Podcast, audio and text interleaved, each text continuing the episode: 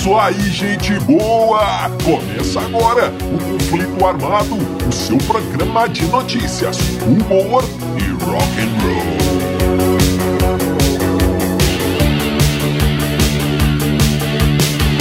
E vamos para as manchetes de hoje. Não é coisa pra. A cerveja batizada dos Ramones.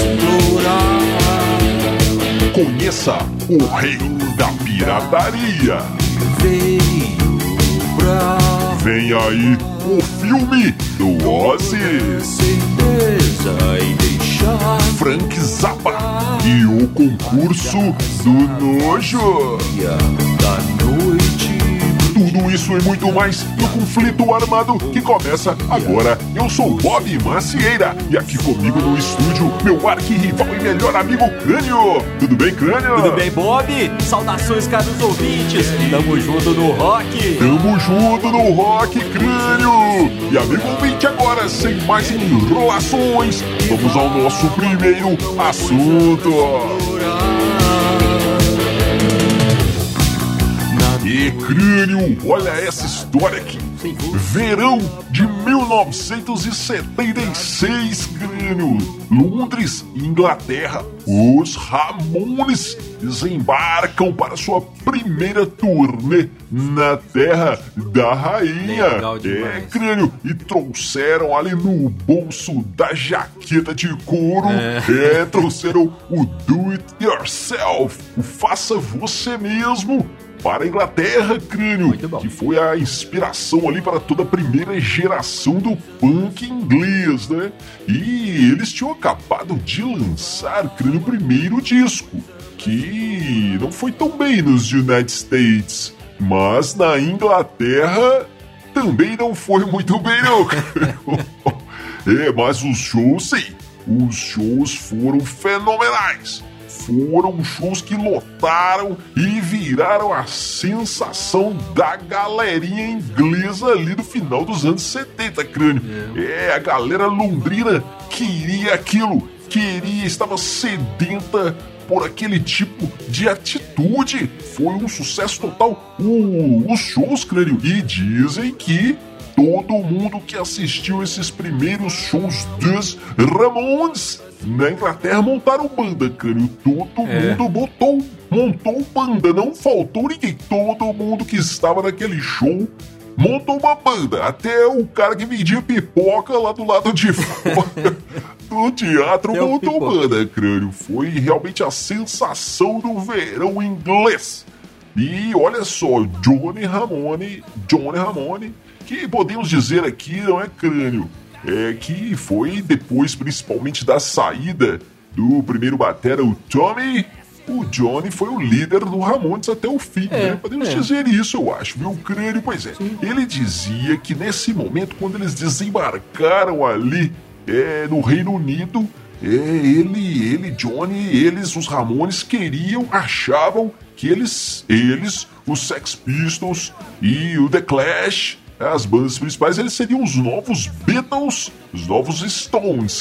Só isso Ô, que eles ô, achavam. pois é, só, ô, Bob. só o que eles queriam. Então, de- é o seguinte, cara. De certa forma, Sim. até assim, guardadas as devidas proporções, né, num certo sentido. Assim, com um pouco de boa vontade, até que foram mesmo. O crânio, olha aqui. Então o que, que aconteceu? Olha só.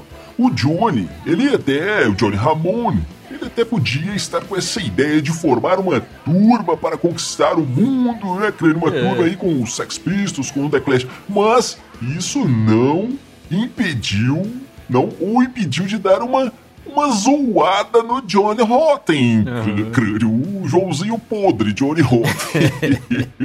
Joãozinho podre o vocalista do Sex Pistols. O que, que aconteceu? Olha só. Primeira vez que eles se encontraram, crânio, no camarim dos Ramones, o Johnny, muito educadamente, ofereceu ao Johnny uma cerveja. Uma cerveja geladinha. Ô, Johnny Rotten, olha aqui, meu amigo. Toma aqui uma cerveja geladinha pra você, bebe aí. Cerveja do Ramones, hein? É, cerveja artesanal do Ramones. é por um malte, olha aqui. Então tá, e aí, crânio, o Johnny Rotten, pra mostrar que ele era um verdadeiro punk, um garoto punk, bebeu aquilo de uma beiçada só, crânio, virou a cerveja, é. E disse, opa, muito boa a cerveja, viu, Johnny? Artesanal, hein, puro malte, é, com leves, leves... Frutado. Como é que é, crânio? Frutado, é. Tons. Tons frutados, é, olha aí. E muito boa cerveja, Johnny, gostei. Então, só que acontece uma coisa, crânio. É. A cerveja estava batizada. É, e aí você pergunta, batizada com o quê? Batizada com Stanley? É, é cerveja com Stanley Hager faz virar, mas não era isso não, crânio. A cerveja estava batizada urina, que que é isso? Ô, Bob, Olha aqui, o Didi Ramone, né, o baixista, Sim. disse um tempo depois que isso aí não foi uma exclusividade só do Johnny Rotten, não. Que os Ramones faziam isso com todos os convidados Olha, olha. que entravam no, no camarim, cara. Todo mundo que, che- que chegava no, no camarim dos Ramones, ele oferecia uma cervejinha lá, frutada. Que que é isso? Batizada, é, todo mundo bebeu cerveja dos Ramones aí. Agora eu, eu, eu vou levantar uma questão aqui, olha só. Os Ramones vieram no Brasil algumas vezes. Sim. Então essa aí vai pra você que foi em algum desses shows do Ramones, olha aí. Mais precisamente pra você que conseguiu entrar aí nos camarins. Você que com muito esforço conhecia um segurança, conhecia o, o cara da casa de shows, conhecia o empresário que trouxe os caras. Você que era aí uma celebridade do rock, conseguiu ir lá no, no- no- show e entrar no camarim, conhecer os caras. Você lembra aí? Você lembra? Você tirou fotos com os caras? Você lembra? Você lembra que você pegou autógrafos? Agora eu te pergunto, você lembra se você bebeu a cerveja dos Ramones? hum. É, amigo ouvinte, você tem que conhecer o nosso Instagram. Procure os Dillions que você nos encontra. E agora, Crânio, temos uma participação muitíssimo especial. A nossa ouvinte, Julia Lopes, é, nos mandou um áudio lá pelo Instagram, hein? Nos mandou um, áudio comentando uma história que contamos, uma história envolvendo David Bowie, Deb Harry, a vocalista do Blondie, e Iggy Pop. Era uma história sobre um negócio de uma farinha e um agradecimento especial, enfim. Se você quer saber do que se trata, ouvinte, depois de ouvir o nosso programa aqui, você vai no, no Spotify ou no, mesmo no YouTube e procura lá Conflito Armado número 70 que você nos encontra e você vai entender a história. Mas agora vamos a, então ao comentário da, da nossa ouvinte Julian. Vamos à teoria. Fala aí, Julian. Tipo, eu tenho uma teoria muito louca da conspiração que não tem nada confirmado, mas eu formulei essa teoria um tempo atrás, tá? E eu, eu conto para as pessoas às vezes, né? Tá, então, é, eu tenho quase certeza que o Iggy Pop e a Debbie Harry já tiveram alguma coisa. Não sei se foi algo tão sério, tão consolidado, mas eles tiveram alguma coisa. Tenho quase certeza disso. E eu acho que aquele álbum dele, o Blá Blá Blá, do Iggy Pop, tem algumas músicas que falaram, falavam muito da relação dele com a Debbie. E Cry for Love seria uma delas. E Fire Girl também. Entre outras, que eu não me recordo aqui. Mas eu lembro que tinha uma, uma letra de uma música que eu não me recordo qual. Era Fire Girl há um tempo atrás.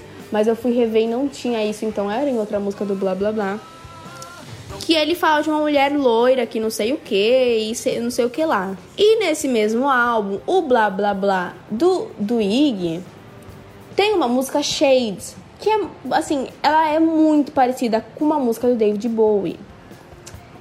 Então eu penso assim, que eu já vi uma foto também do, do Bowie com a Debbie, né? E vocês confirmaram que aconteceu aquele negócio lá que do, do Bowie, né? Que mostrou o Bowie pra ela, bem meio bem louco na verdade.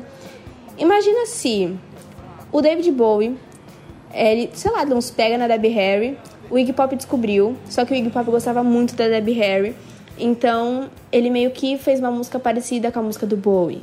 Imagina, pensa assim. E depois Cry for Love seria pra ela.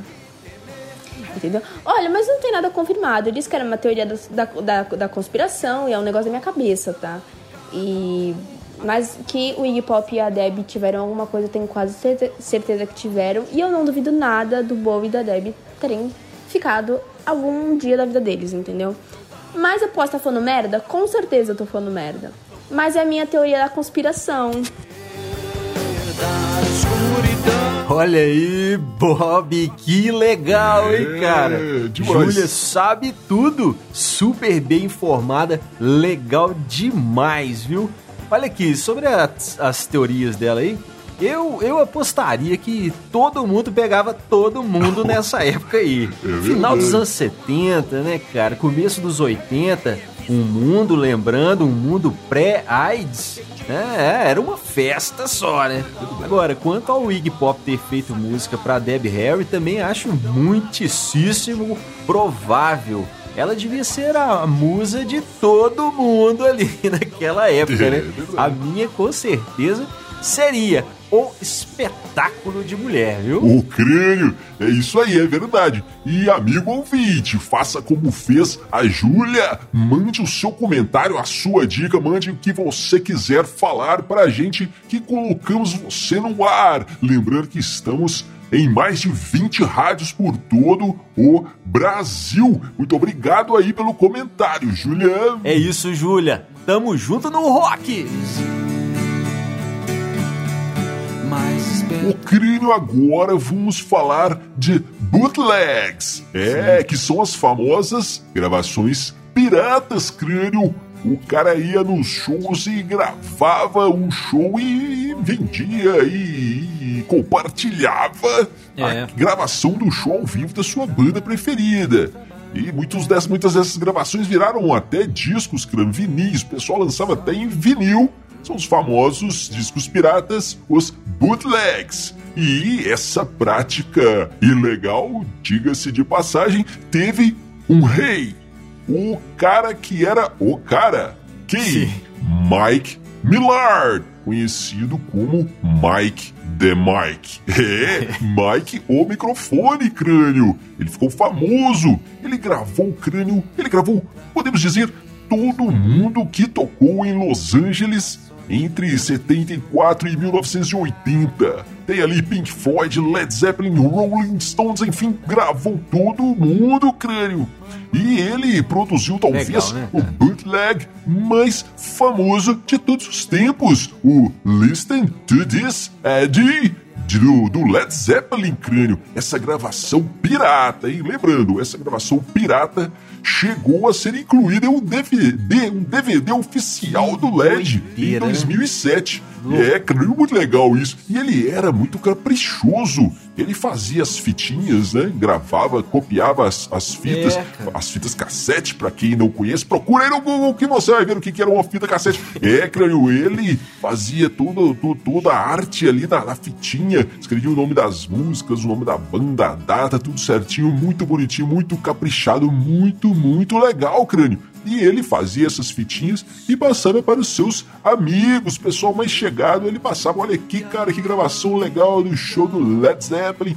Mas aí o que, que acontecia, crânio? O pessoal começou a vender essas fitas, copiar essas fitas e vender e vender e foi passando e o pessoal ganhando muita grana, muita grana com isso. Como eu disse, muito, muitas dessas gravações viravam até vinis, crânio. Olha que, que sofisticação. E isso aí, essa história do pessoal ganhando grana com o trabalho dele, porque veja bem, a ideia dele nunca foi ganhar dinheiro com isso. Ele não queria prejudicar as bandas, ele só queria que o pessoal ouvisse, não é? Os shows ao vivo. Então, e, e quando ele viu que o pessoal estava pegando o trabalho dele, as gravações que ele fazia e ganhando dinheiro com isso, ele ficou muito triste, parou de gravar e infelizmente acabou tirando a própria vida em 1994. Mas fica aqui a nossa homenagem a esse ícone do rock and roll, por que não, né? É, Né, claro. O Mike Millard, o Mike The Mike. Valeu, cara. Muito bom. Ô Bob, sim, cara, muito bom. Mas o mais legal dessa história aí é como que ele fazia pra gravar. Ele começou gravando com um gravador simples e ali escondido na, na, na jaqueta, uma coisa assim e tal, mas ele foi se sofisticando. É, lembrando que você não podia, obviamente, entrar com um gravador Claro. num show de rock, né? Né, Bob? Claro. É, hoje nem com celular tem certos artistas aí que não querem deixar você entrar. Imagina na época com um gravador que era grande, É né? Era gigante aqueles gravadores. É, então o pessoal não podia entrar. E o que, que ele fazia? Ele arrumou uma cadeira de rodas, cara. Olha isso. E colocava o gravador ali embaixo, né? É, entre as rodas. E entrava com um amigo dele empurrando aquilo ali. E esse gravador que ele usava tinha dois microfones, cara, no gravador estéreo. E ele passava os cabos por dentro da roupa assim, e o cabo subia e ficava na cabeça dele, no, no- dentro do, do chapéu dele lá, do, do boné que ele usava. Os dois microfones ali em cima, né? Porque se ficasse embaixo, não ia pegar muito bem o som, então ficava mais alto. Ele apontava ali um para cada lado, os dois microfones na cabeça e o gravador eh, escondido na cadeira de roda. Mas o pessoal não era tão bobo assim, né? O pessoal revistava a cadeira de roda, até porque naquela época ali, com a cadeira de roda, dava, dava para esconder muitas substâncias ilícitas, né? Então o pessoal revistava. Mas aí como que ele fazia para o pessoal não revistar e não descobrir né, o gravador escondido ali. Bob, ele ia com uma sacolinha, na época hippie ali, aquelas, aquelas mochilinhas hippie, né? Sim. E era a primeira coisa que o segurança queria olhar, né? Opa, deixa eu ver essa mochila sua aí, meu amigo, deixa eu ver. A hora que o cara abria a mochila, enfiava a mão lá dentro, a primeira coisa que ele via, que ele tirava ali, era uma cueca, cara, toda suja, com uma freada de bicicleta, aquele negócio fedorento, o cara, o segurança já largava aquilo e, ai, não quero saber não, entra aí, pode entrar, pode entrar. É, amigo ouvinte, nos siga também no Facebook. Procure lá os Dillions. O crânio e essa história aqui. É. Sharon Osbourne vai lançar um filme sobre o maridão Ozzy, sobre o príncipe das trevas. E ela já começou a divulgação, hein? Em entrevista recente, É. Sharon andou atirando pra todo lado, falando mal de todo mundo e sobrou até para o filme do Queen, o Bohemian Rhapsody. Ela disse que é filme pra criança, que é pois é, Bob. E ela disse também que o filme foi feito, o filme do Queen foi feito para vender música, né? Para vender as músicas para do Queen para as novas gerações. Faz Sim. sentido, cara, porque faltaram mesmo as doideiras do Fred Mercury, né? E que, aliás, é o que, uma das coisas que a gente mais gosta, né? As doideiras do rock. É. Mas, doideira por doideira, o Ozzy tá, tá, tá na frente do Fred Mercury, viu? De muito. As histórias do Ozzy são de arrepiar. As histórias do Ozzy são capazes de arrepiar os cabelos do Alexandre de Moraes. É. Então vamos ver, né? Se a, se a Sharon vai ter mesmo coragem de contar as histórias mais escabrosas do Ozzy. Vejamos! É isso aí, amigo ouvinte! Nos siga também no YouTube. Lá você encontra o Conflito Armado, esse programinha em vídeo. O crânio, olha aqui. Você, já que você trouxe aí o Alexandre de Moraes pra conversa, crânio, vamos falar aqui de fake news, que está na moda agora, é, olha aí. Vamos falar de uma história que envolve o Frank Zappa. É, Frank Zappa, em um certo momento, participou de um concurso do nojo, crânio. É, um concurso pra mim que era mais nojento. Ele estava fazendo um show, crânio, com um cara lá que chamava Captain Beefheart. É, o, o Captain Beefheart, o Capitão Coração Bife, podemos traduzir assim, crânio. E eles fizeram essa, essa disputa aí pra ver quem era o mais nojento, crânio. Em um certo momento, o capitão falou: Ah, é, então vou te mostrar o que, que é nojo, cara. E durante um show crânio, o cara simplesmente defecou no palco crânio e É. ficou todo feliz e falou: Supera isso aí agora, Frank Zappa, que eu quero ver. E o Frank Zappa foi lá, crânio, e superou. Ele falou: É isso aí o melhor que você faz, então olha aqui. Foi lá, crânio, meteu a mão na obra do capitão Coração Bife e comeu no palco, crânio. Eca, que nojo, mas calma, convite que dizem que isso tudo é mentira. Pois é, Bob. Isso aí ele não fez, não. Mas olha só as doideiras. Olha o nome dos filhos dele. Tem o Dweezil do Iso Zappa, que é um guitarrista legal e tal. Tem a Moon Unit, que é a Lua Unida. Tem o Ahmed Emuka Rodan. Ah, esse é legal, hein? e tem a Diva Thin Muffin Pigeon, que é uma inspiração, né? Diva, uma descrição Thin magra, uma comida Muffin, que é um bolinho, e o erro ortográfico, né? Pigeon, é pigeon, pombo, né? Então o nome da menina é Inspiração Magra Bolinho Pombo. É, mas merda ele não comeu. É, crânio, depois dessa, vamos às suas considerações finais. Isso aí, Bob. Quero mandar um grande abraço pra galera que retransmite o conflito armado por todo o Brasil. Valeu, pessoal das rádios. Tamo junto no rock. Tamo junto no rock, crânio. E já que falamos de bootlegs, de músicas piratas, crânio, conseguimos um vazamento dos estúdios aqui da Dillion City. É a música nova dos Dillions que não foi lançada ainda. Você ouve agora na pirataria, na surdina, amigo ouvinte. A música Bom Pra Mim. É, no seu conflito armado na sua rádio preferida, bom pra mim, com os Dillions. Valeu, valeu, valeu!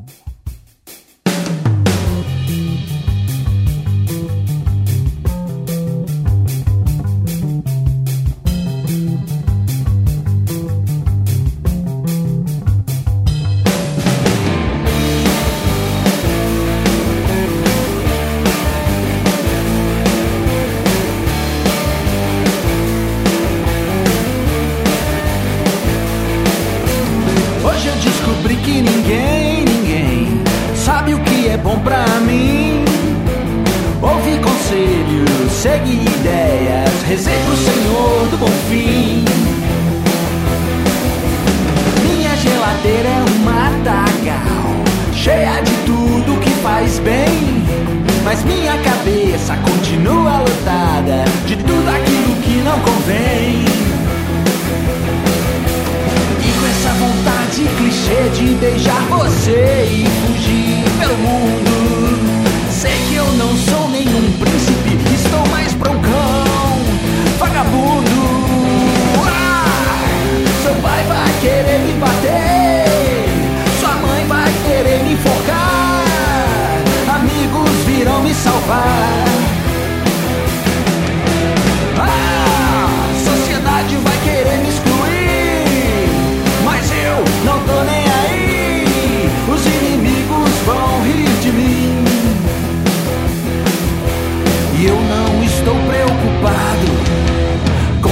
Você acha errado. Vou abandonar minha educação e começar tudo do zero. Fumar um conhaque, beber um cigarro, fazer um pouco do que eu quero. Vou acender uma vela pra Deus e outra maior pro diabo. Porque percebi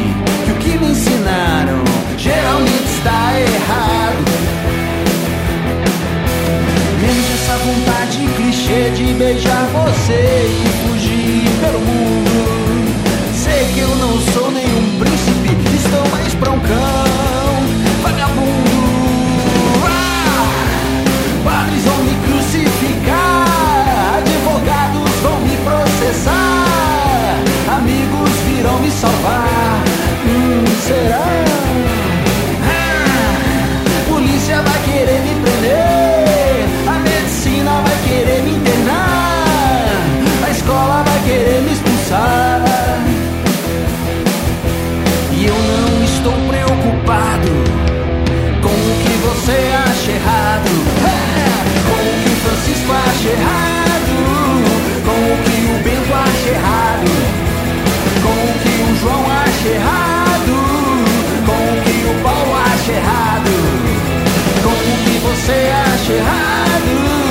com o que os outros acham errado, com o que você acha errado.